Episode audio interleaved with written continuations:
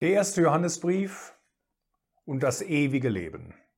Ich möchte aus diesem Brief nur drei Verse lesen. Das eine ist aus 1. Johannes 1, Vers 1.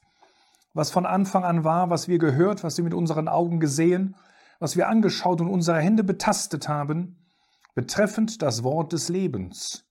Und das Leben ist offenbart worden und wir haben gesehen und bezeugen und verkündigen euch das ewige Leben, das bei dem Vater war und uns offenbart worden ist. Aus Kapitel 2, Vers 6. Wer sagt, dass er in ihm bleibe, ist schuldig, selbst auch so zu wandeln, wie er gewandelt ist.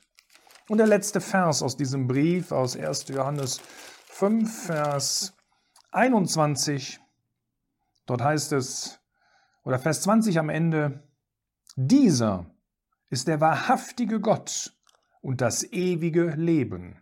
Kinder, hütet euch vor den Götzen. Der erste Johannesbrief.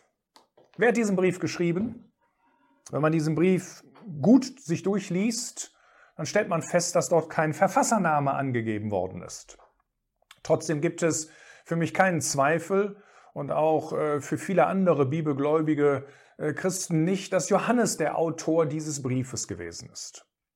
Und zwar wahrscheinlich hat er ihn recht spät geschrieben, nach dem Johannesevangelium. Und dann wird die Zeit irgendwo zwischen 90 bis 100 nach Christus, also vielleicht um 95 nach Christus gewesen sein. Wie kommt man darauf?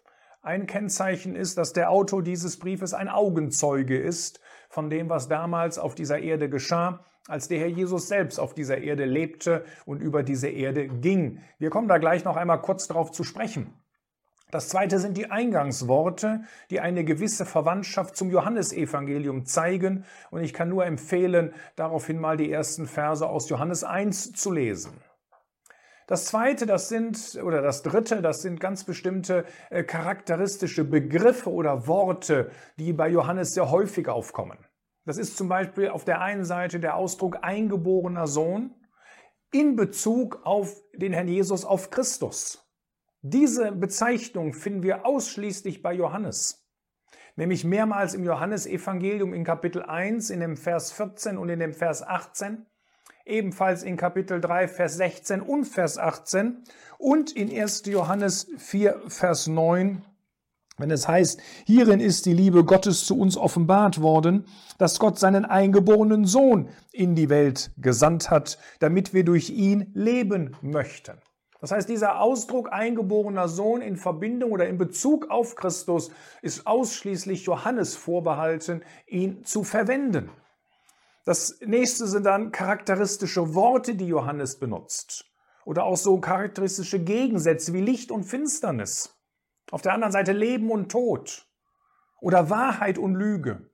Und natürlich auch das Wort Liebe, das wir im Johannesevangelium, aber auch sehr häufig in diesem ersten Johannesbrief finden. Auch wenn der Johannesbrief keinen Empfänger hat und wenn am, diese, am Ende dieses Briefes auch die Grüße fehlen, wir haben gesehen, am Ende ist mehr eine praktische Ermahnung, Kinder, hütet euch vor den Götzen, ich sag mal, vor, vor all den Dingen, die euch von der Gemeinschaft von Christus abziehen, handelt es sich trotzdem um einen Lehrbrief, denn wir lesen sehr häufig, dass Johannes schreibt, ich schreibe euch. Es lohnt sich auch daraufhin, diesen Brief einmal durchzulesen. Und die erste Stelle haben wir schon direkt im, in Kapitel 1 in Vers 4. Und dies schreiben wir euch, damit eure Freude völlig sei. Also steht außer Frage, dass Johannes diesen Brief geschrieben hat. Es sind sehr viele Charakteristika, die im Endeffekt keinen anderen Schluss zulassen. Aber jetzt ist die Frage, wer sind dann die Empfänger? Und was ist das große Thema in diesem Brief? Nun, die Empfänger in diesem Brief, das ist, wie das zum Beispiel Kapitel 2, die Verse 12 bis 14 klar macht, wenn dort die Kinder, die Väter und die Jünglinge im Glauben angesprochen werden, bezieht sich das im Endeffekt auf alle Gläubigen. Das heißt, der Brief ist an die Familie der Kinder Gottes gerichtet, die hier noch in dieser Welt sind und durch diese Welt gehen. Und dieser Brief hat, weil keine bestimmten Empfänger genannt werden, einen sehr universellen Charakter. Und das große Thema dieses Briefes, auch das wird uns in diesem Brief genannt. Ich denke zum Beispiel an 1. Johannes 5, Vers 13. Dies habe ich euch geschrieben, damit ihr wisst, dass ihr ewiges Leben habt. Das heißt, das große Thema dieses Briefes, das ist das ewige Leben. Nicht nur, es gibt auch Warnungen in diesem Brief, aber eine, ein ganz großes Thema ist das Leben oder das ewige Leben. Und ewig Leben bedeutet nicht, dass wir hier auf dieser Erde ewig leben, sondern ewiges Leben bedeutet, dass wir dieses Leben haben und dass es, äh, dass es uns niemand rauben kann, weil wir es in Christus besitzen. Ja, dieses Leben, sagt Vers 11, und dies ist das Zeugnis, dass Gott uns ewiges Leben gegeben hat. Und dieses Leben ist in seinem Sohn. Es ist damit unverlierbar. Das ist die größte Sicherheit, die es überhaupt gibt.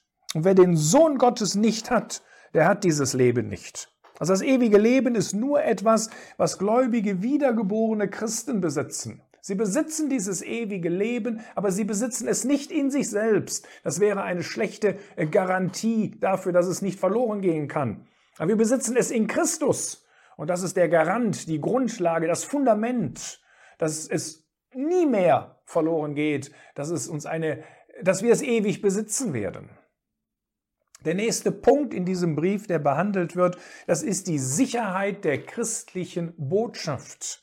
Und zwar von Anfang an. Wir haben das relativ häufig in diesem Brief, dass Bezug genommen wird auf, dieses, auf diesen Anfang, von Anfang an.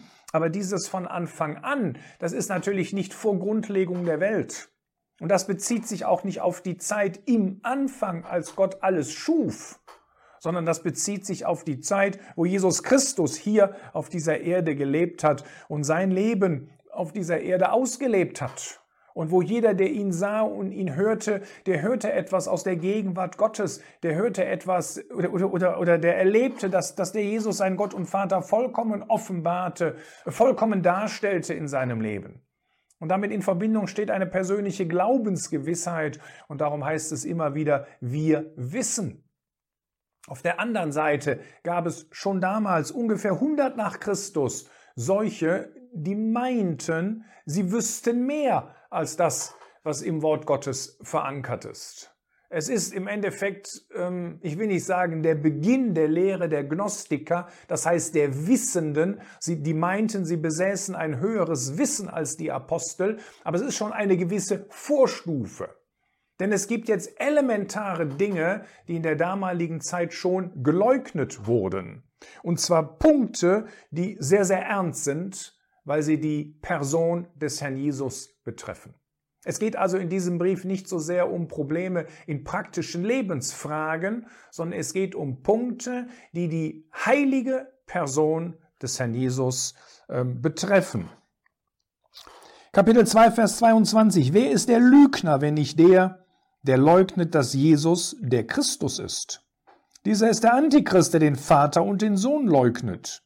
Jeder, der den Sohn leugnet, hat auch den Vater nicht. Wer den Sohn bekennt, hat auch den Vater. Das heißt, es gab solche, die leugneten die Gottes Sohnschaft oder die Gottheit des Herrn Jesus. Sie sahen ihn ausschließlich als Sohn des Menschen und leugneten die andere Seite. Dann gab es zur gleichen Zeit solche, wie das 1. Johannes 4, Vers 2 uns zeigt, hieran erkennt ihr den Geist Gottes. Jeder Geist, der Jesus Christus im Fleisch gekommen bekennt, ist aus Gott. Und jeder Geist, der nicht Jesus Christus im Fleisch gekommen bekennt, ist nicht aus Gott. Und dies ist der Geist des Antichrists. Das heißt, es gab solche, die leugneten die Menschheit des Herrn Jesus. Wenn man die Gottheit des Herrn Jesus leugnet, hat man das Kennzeichen des Antichrists. Der Antichrist ist hier noch nicht auf dieser Erde zu diesem Zeitpunkt. Aber die Menschen, die so etwas ähm, ähm, praktizieren oder behaupten, die haben den Geist des Antichristen. Darum werden sie als Antichristen hier bezeichnet. Und es gab solche, die die Menschheit des Herrn Jesus leugneten und sie besaßen ebenfalls den Geist des Antichristen. Aber es gibt natürlich nicht nur die negativen Gründe, es gibt auch die positiven Gründe, warum dieser Brief geschrieben worden ist. Denn ihre Freude, die Freude der Gläubigen soll durch die Gemeinschaft mit dem Vater und dem Sohn, die sollte völlig werden. Man kann das in 1. Johannes 1, Vers 3 und 4 nachlesen. Und sie sollten nicht durch Sünde auf dem Weg versagen. Sünde ist da, aber sie sollte nicht dazu führen, dass wir einfach äh, den praktischen Weg gottgemäß nicht weitergehen. Und sie sollten die bewusste Erkenntnis und die Gewissheit haben, dass sie das ewige Leben besitzen, eben diese Stelle, die wir in 1. Johannes 5, Vers 13 eben schon einmal angeführt haben. Schlussendlich muss man sagen, dass es in diesem Brief auch Prüfsteine gibt. Und diese Prüfsteine findet man in der Regel in dem Ausdruck, wenn wir sagen, das bedeutet, meine Worte und meine Praxis, die müssen miteinander in Übereinstimmung sein so wie das bei dem Herrn Jesus in einer völligen Weise der Fall gewesen ist. Johannes schreibt ja übrigens in seinem ersten Brief nicht über die Versammlung Gottes und auch nicht über ihre Vorrechte. Das ist ein Thema, das hauptsächlich dem Apostel Paulus vorbehalten war. Sondern er spricht mehr über die Beziehung in der Familie Gottes und über, und über das wunderbare Thema das ewige Leben in den Kindern Gottes. Johannes schreibt in der Regel sehr scharf und sehr klar. Er beschreibt sehr abstrakt und sehr absolut und er kennt keinen Mittelweg. Es gibt Licht und es gibt Finsternis, also, aber es gibt nichts, was dazwischen ist. Es gibt Weiß und es gibt Schwarz, aber es gibt in seinem Brief keine Grautöne. Wir finden in diesem Brief noch zwei wunderbare Aussagen über das Wesen Gottes. Nämlich in Johannes 1, in 1. Johannes 1, Vers 5, dass Gott Licht ist und später in Kapitel 4, Vers 8, dass Gott Liebe ist. Und man könnte die Frage stellen, woher wusste Johannes das? Er wusste es deswegen, weil er eben den Herrn Jesus begleitet hat. Diese schönen Verse ganz am Anfang. Was wir gehört, was unsere Augen gesehen, was wir angeschaut, was unsere Hände betastet haben. Johannes hat das alles wahrgenommen an, den, an dem Herrn Jesus, weil er seinen Gott und Vater eben vollkommen dargestellt hat. Und so hat Johannes gesehen, dass Gott Licht ist, weil der Jesus dieses Licht seines Gottes und Vaters vollkommen offenbart hat. Und er hat gesehen, dass sein Vater Liebe ist, weil der Jesus die Liebe seines Gottes und Vaters vollkommen offenbart hat. Und deswegen, wie ich das eben schon sagte, geht Johannes eben zurück an den Anfang des öffentlichen Wirkens des Herrn Jesus und nicht so weit zurück wie in 1. Mose 1, Vers 1 oder wie in Johannes 1, Vers 1. Vielleicht noch eine Besonderheit. Das ist die Logik des Johannes. Es gibt einige sehr, sehr schwierige Sätze und die sind meistens deswegen so schwierig, weil man nicht unterscheidet zwischen Praxis und zwischen einem Grundsatz oder unsere Stellung. Zum Beispiel, wenn es in 1. Johannes 3, Vers 9 heißt, jeder, der aus Gott geboren ist, tut nicht Sünde denn sein Same bleibt in ihm und er kann nicht sündigen, weil er aus Gott geboren ist. Bei diesen extremen Sätzen ist sogar eine Umkehrung möglich. Das heißt, wer nicht Sünde tut, ist aus Gott geboren. Aber wie kann ich das verstehen, wenn ich auf mein eigenes Leben gucke und ich sehe schon mal die Tatsünden, die ich praktiziere? Heißt das, dass ich nicht aus Gott geboren bin? Nein, eben nicht. Denn es geht nicht um einzelne Tatsünden hier in diesem Vers sondern es geht um ein charakteristisches Leben in der Sünde, wenn das der Fall ist. Das heißt, dass ich nie mit meiner Sündenschuld zu Gott gekommen bin. Dann bin ich natürlich auch nicht aus Gott geboren und habe auch nicht das ewige Leben. Es geht also bei diesen Sätzen, die man umkehren kann, nicht so sehr ähm, ähm um, um einzelne Taten, sondern es geht um das Prinzip an sich. Die Einteilung ähm, dieses Buches ist nicht sehr einfach. Man kann vielleicht einen Vorschlag machen. In Kapitel 1, in den ersten vier Versen haben wir das Wort des Lebens. Danach in, von Vers 5 bis Kapitel 2, Vers 12 haben wir das Licht und die Kennzeichen wahrer Gemeinschaft mit Gott. Dann von Vers 13 bis äh, Kapitel 2, Vers 27, da haben wir die drei Stufen des Glaubens. Väter, Jünglinge und Kinder. Und von Kapitel 2, Vers 28 bis Kapitel 4, Vers 6, da haben wir das Kennzeichen des Lebens, das ewige Leben, das Kennzeichen der Kinder Gottes. Und von Vers 7 äh, bis zum Ende dieses Kapitels, bis zum Ende von Kapitel 4, da haben wir die Liebe Gottes, die Liebe Gottes zu uns, die Liebe Gottes in uns und die Liebe Gottes mit uns. Und am Ende in Kapitel 5 haben wir noch einmal Glaubensgewissheit. Und wir haben diese drei ganz wichtigen Punkte, die Kraft für unseren Glauben, das Zeugnis unseres Glaubens und die Früchte unseres Glaubens. Vielleicht ein Vers noch zum Schluss, was wir dort in diesem Brief finden. Wer da sagt, dass er in ihm bleibe, ist schuldig, selbst auch so zu wandeln, wie er gewandelt ist. Nicht wahr? Wir können nicht so sein, wie Christus selbst auf dieser Erde gewesen ist. Denn in ihm war keine sündige Natur.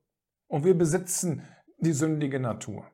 Aber wenn wir in ihm bleiben, dann muss sich das auch nach außen hin zeigen. Eben nicht nur durch Worte, die wir sprechen, sondern dass wir so wandeln, wie er gewandelt ist.